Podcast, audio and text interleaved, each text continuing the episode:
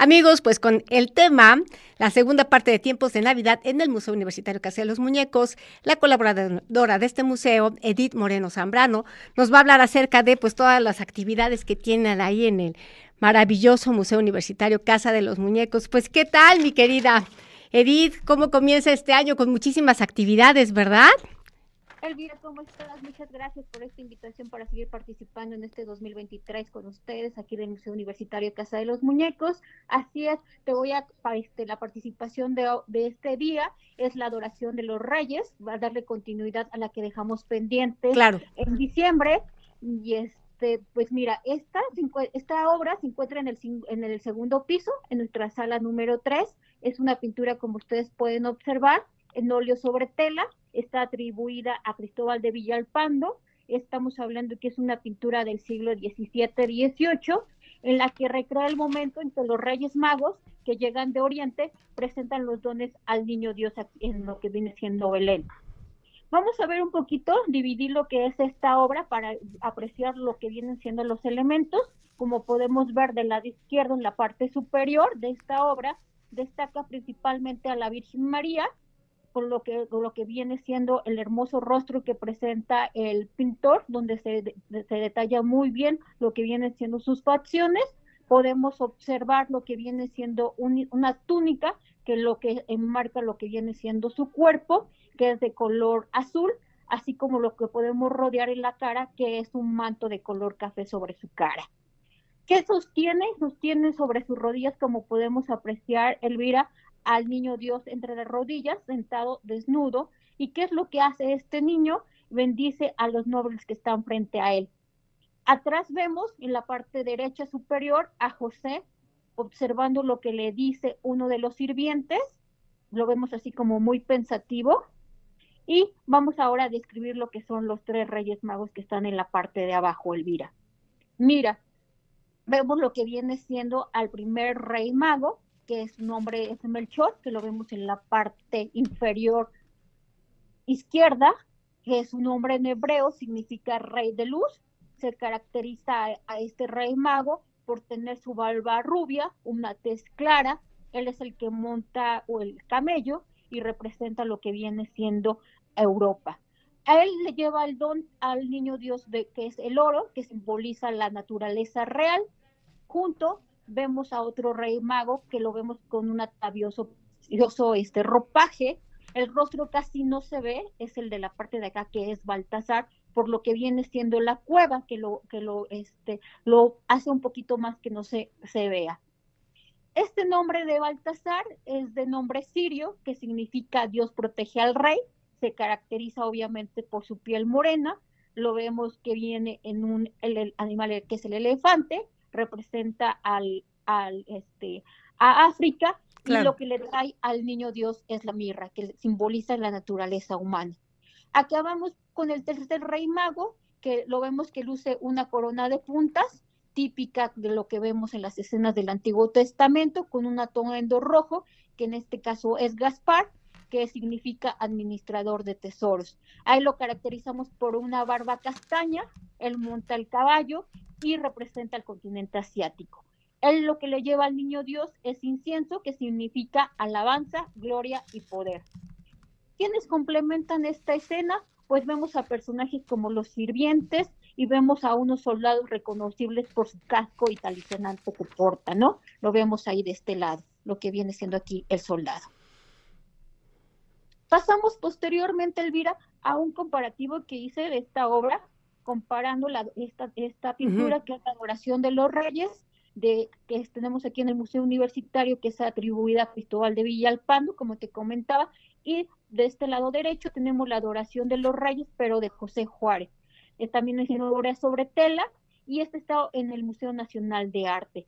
Como puedes observar, tienen los mismos elementos, lo que cambia es un poquito la distribución, si podemos observar, en el primer plano encontramos otra vez a la Virgen María, al Niño Dios, aquí ya tapado sobre un lienzo, y los tres reyes magos con los personajes. Se ve al fondo lo que viene siendo la cueva, pero si tú prácticamente podremos decir que es muy parecida, ¿verdad? Ajá, es muy interesante, ¿no? Eh, la similitud, guardadas las distancias obviamente en la especificidad de cada una de las obras, pero hay como muchos elementos en común. No sé si quisieras ahondar un poquito o precisamente lo que tiene que ver con la técnica, el estilo, el contexto. Así es, mira, pues estamos observando, por ejemplo, los colores son muy parecidos, no cambian. Vemos igual el rostro descubierto de la Virgen, que es el tema central, ella y el niño Dios en, primer plano, en medio. En cambio, con la comparación de atribuida a Cristóbal de Villalpando está un poco hacia la derecha, ¿no? Eh, aquí no vemos en otro plano a José, ya lo vemos ya no tan agachado, pero vemos la similitud de los colores primarios que caracterizan, ¿no? Y un poco el oscurecimiento de lo que viene siendo un poco de tenebrismo de la, de la, de la, este, de la cueva. Sí. Pero pues prácticamente si estamos hablando en, la de José Juárez no tenemos aún la fecha, pero en comparación con la del siglo XVII y XVIII que marcan, pues no es mucha la, la diferencia, ¿verdad? No, evidentemente, pues ahí se sintetiza, ¿no? Una manera de cómo se ve este mundo y particularmente estos eh, mitos que pues han marcado a la humanidad y que además tienen una gran carga eh, simbólica con mucha significación, no solamente desde el discurso judeo-cristiano y todo lo que tiene que ver la cultura, eh, el momento en el que tiene que ver esa celebración, sino lo que implica, ¿no? Como una posibilidad de esperanza, de renacimiento. Entonces, todos estos elementos que se conjugan tanto en la forma, lo que tiene que ver con la figuración de la obra y particularmente el tratamiento estilístico, eh, la manera, ¿no? Como, como se... Eh, esto se, se plasma en, en, el lienzo a través de este modo, ¿no? De, de, de, las pinceladas y particularmente en cómo se organizan los personajes y las relaciones entre ellos, ¿vale? Exactamente, como tú lo habías dicho, es muy bien el plano y cómo están conformados cada uno de ellos y los personajes, los que están ahí como de visita que acompañan a estos Reyes Magos, ¿no? Seguimos, este, Elvira, con nuestra segunda obra que tenemos hoy para darle continuidad para acabar con este tema. Es la circuncisión del niño Jesús. Está igual, está en el segundo piso, pero la vemos en la sala número dos. Igual está en óleo sobre tela, pero esta es del pintor Gaspar Conrado y estamos hablando ya del siglo XVII. En esta este, colección nos hace una, es una colección sobre los misterios gozosos del Rosario de este autor que expresa con mucho deleite, como podemos observar. Es una excelente composición que distribuye, si podemos observar, vemos a 17 personajes que figuran en esta ceremonia. De, vamos a empezar del lado izquierdo, observamos en la parte una sirvienta que vemos cómo luce una copia del siglo XVII, como se muestra en la época que se está pintando esta obra. Lo mismo que observamos del lado izquierdo a este niño, que del lado izquierdo sostiene un sombrero en la mano y del lado derecho tiene una bombona con ungüentos. Junto lo vemos aquí con una jarra o una jofaina, que era la parte con la que hacían lavarse, ¿no? Vemos en, en la parte de arriba a José, lo podemos observar, él porta un bastón, lo que viene siendo con una túnica verde y un manto rojizo. Y cómo está espera, bueno, cómo observa cómo su hijo cumple con la ley, ¿no? Con este con esta ceremonia. En cambio, vemos a María con una túnica rosa, un manto azul y un velo de gasa. Y junto a ellos vemos cómo ella tiene las manos en, oración y contempla esta delicada operación que le están haciendo a su hijo. Los personajes que vemos en la parte de abajo, que es el sumo sacerdote, cómo sostiene en su regazo al niño, cómo lo está sosteniendo, y cómo sostiene, bueno, cómo porta él como un acto de importancia que tiene esta ceremonia, la mitra y vemos la aureola que tiene sobre su cabeza. En cambio, vemos enfrente de él al Moel como está vestido como cardenal, su vestimenta es así con esta, eh, con esta, para esta ocasión, este lo observamos con unos anteojos y procede a lo que es el corte de esta ceremonia. Esta colección, Elvira, fue una realización que hizo Gaspar Conrado a solicitud que le hicieron los jesuitas aquí en Puebla. Y como podemos observar, como tú lo has dicho, la distribución como marca de estos 17 personajes, que es una obra donde, ve, donde podemos observar a diferentes personajes, cada uno con su vestimenta, como los lienzos de cada ropaje de, de que marca este, este pintor, cómo destacan, ¿no? Cada uno este, en, su, eh, en este acto que están este, observando y cómo se ve cada figura, cada detalle que cada uno porta. Ajá, está, está maravillosa la composición, precisamente porque nos habla de la gran maestría, ¿no? De, de, del artista plástico, porque, o sea, en primer lugar, como la escena, o sea, toda la, significación que tiene. Y por otro lado, la manera como organiza en función de, del protagonista de la obra, como todas las miradas, o sea, se focalizan y además también el manejo de, la luz, ¿no? En la obra y los contrastes en, en, el color. Entonces, es maravilloso que contemos con obras de esta, de esta magnificencia porque no solamente tenemos la oportunidad ¿no? de solazarnos con, con la belleza eh, precisamente de este tipo de eh, eh, expresiones plásticas, sino también nos permite como dar cuenta de elementos mucho más técnicos de la organización, de lo que tiene que ver con la figurabilidad, es decir, con los diversos personajes, pero también en función de los vínculos y de las relaciones que tienen entre ellos es que se da esta composición, ¿no? Entonces, inclusive también este elemento de, de perspectiva que se da en, una diagonal. Entonces es sumamente eh, interesante, eh, precisamente como un tema tan delicado, eh, lo que implica la, circuncisión y lo que para particularmente un tipo de creencias y una cultura, esto los marca, ajá, como en esta obra logra plasmarse de una manera, pues, estéticamente tan perfecta, ¿no? Tan, tan maravillosa, ¿va? Así es.